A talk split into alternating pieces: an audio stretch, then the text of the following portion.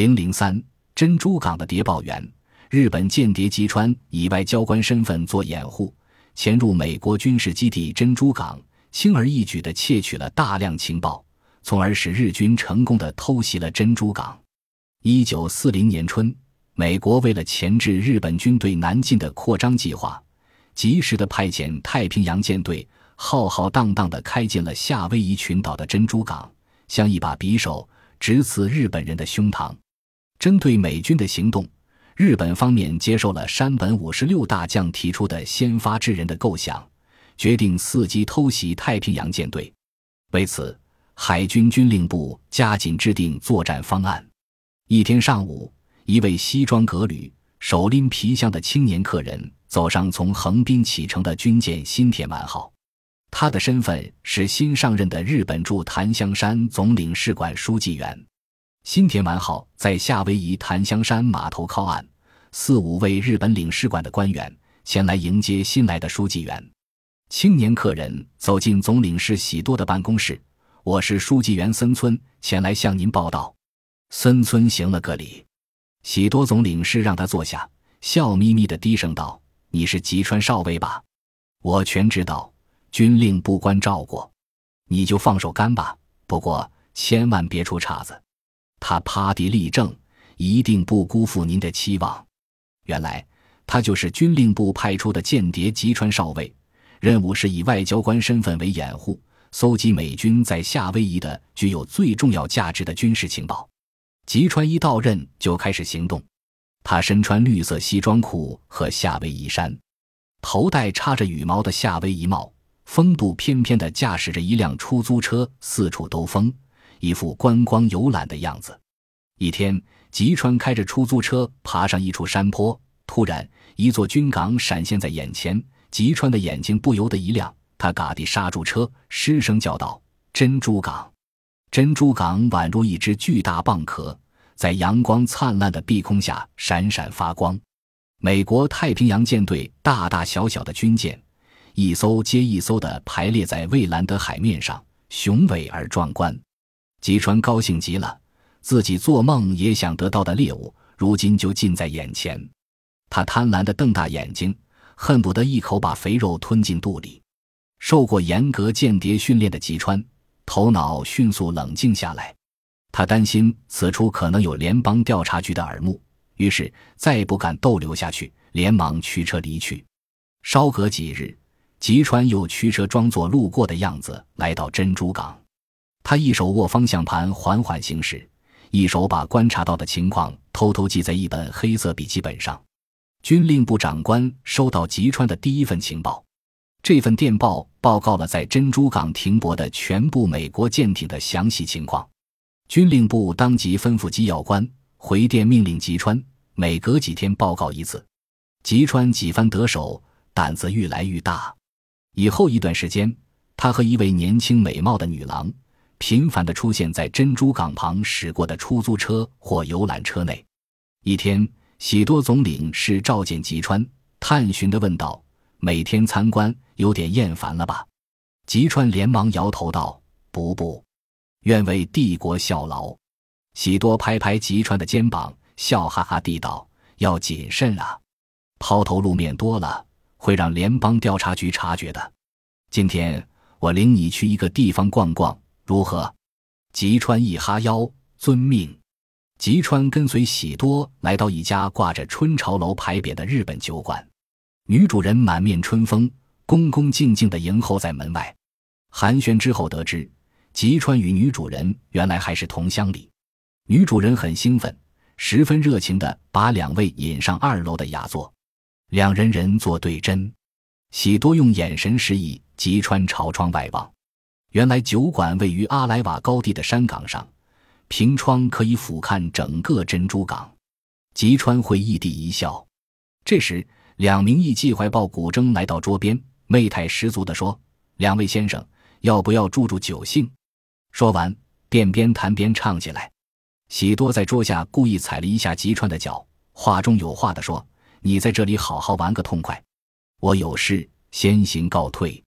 有吩咐艺妓，你们多陪陪这位森村先生吧。”说罢，起身走了。吉川心领神会，装出一副浪荡公子的嘴脸，举止猥亵，言语污秽，假戏真做起来。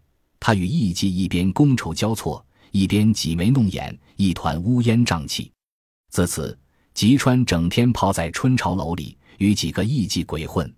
他经常装成喝得醉醺醺的，歪歪斜斜地靠在窗棂上，眼睛却贼一样紧盯着珍珠港的动静。到了八月份，军令部命令吉川每三天报告一次情报。于是，吉川蓬头垢面，装扮成一个帮工的菲律宾人。经常出现在甘蔗田里，从这儿眺望珍珠港，简直近在咫尺。时至九月，吉川在东海岸持竿垂钓，他头上包着块毛巾，脸上流露出一副百无聊赖的神情。有几次，他的钓竿甚至大胆地伸人珍珠港的水面。他不放过每一次宴会、舞会等社交活动，和各种人物广泛接触，通过一些旁敲侧击、转弯抹角的交谈。窃取有关美国海军情报。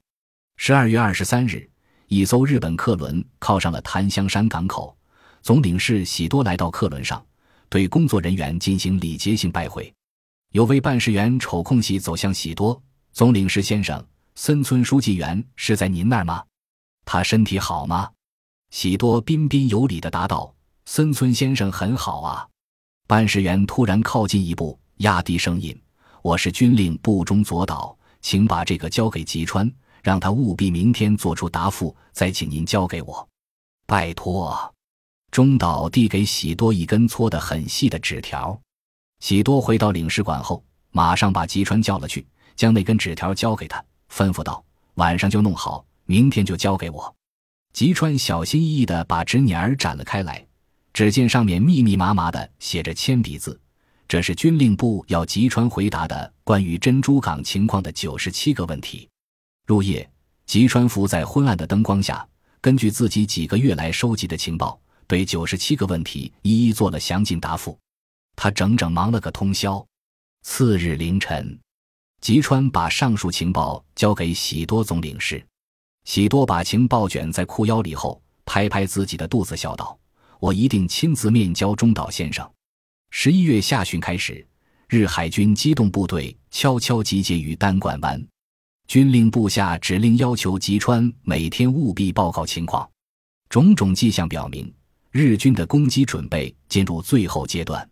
十二月六日，星期六，珍珠港一带渐渐沉人暮色，沐浴在皎洁的月光下。美国太平洋舰队九十艘舰艇的灯光在海湾的水面上温柔地摇曳。在军官俱乐部、士兵集会处以及檀香山闹市区的酒吧间、电影院里，美国海军官兵们沉醉于周末的狂欢气氛之中。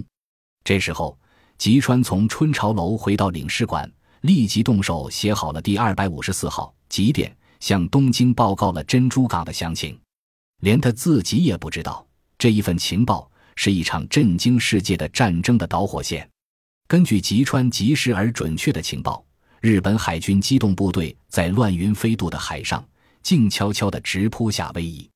十二月七日拂晓，美国参谋总长马歇尔将军骑着心爱的马，在华盛顿阿灵顿公园草坪上进行着星期日早晨的悠闲散步。此时，夏威夷时间早晨七时四十分，日军指挥官渊田美金雄中佐发出了攻击的信号弹。一大批日军轰炸机蝗虫般飞临珍珠港上空，珍珠港美军对即将降临的灾难一无所知。八时整，水兵们列队于甲板上，忙于升旗仪式。军乐队在隆隆的爆炸声中奏起了美国国歌，一面舰旗伴随着腾空而起的烟雾徐徐上升。吉川惘然若失地站在领事馆草坪上，仰望浓烟滚滚的珍珠港上空。一种悲喜交集、难以名状的感慨涌上心头。美国太平洋上最大的海空军基地，在毫无防范的情况下，受到日军致命的打击，几乎全军覆没。次日，美国对日宣战，太平洋战争爆发了。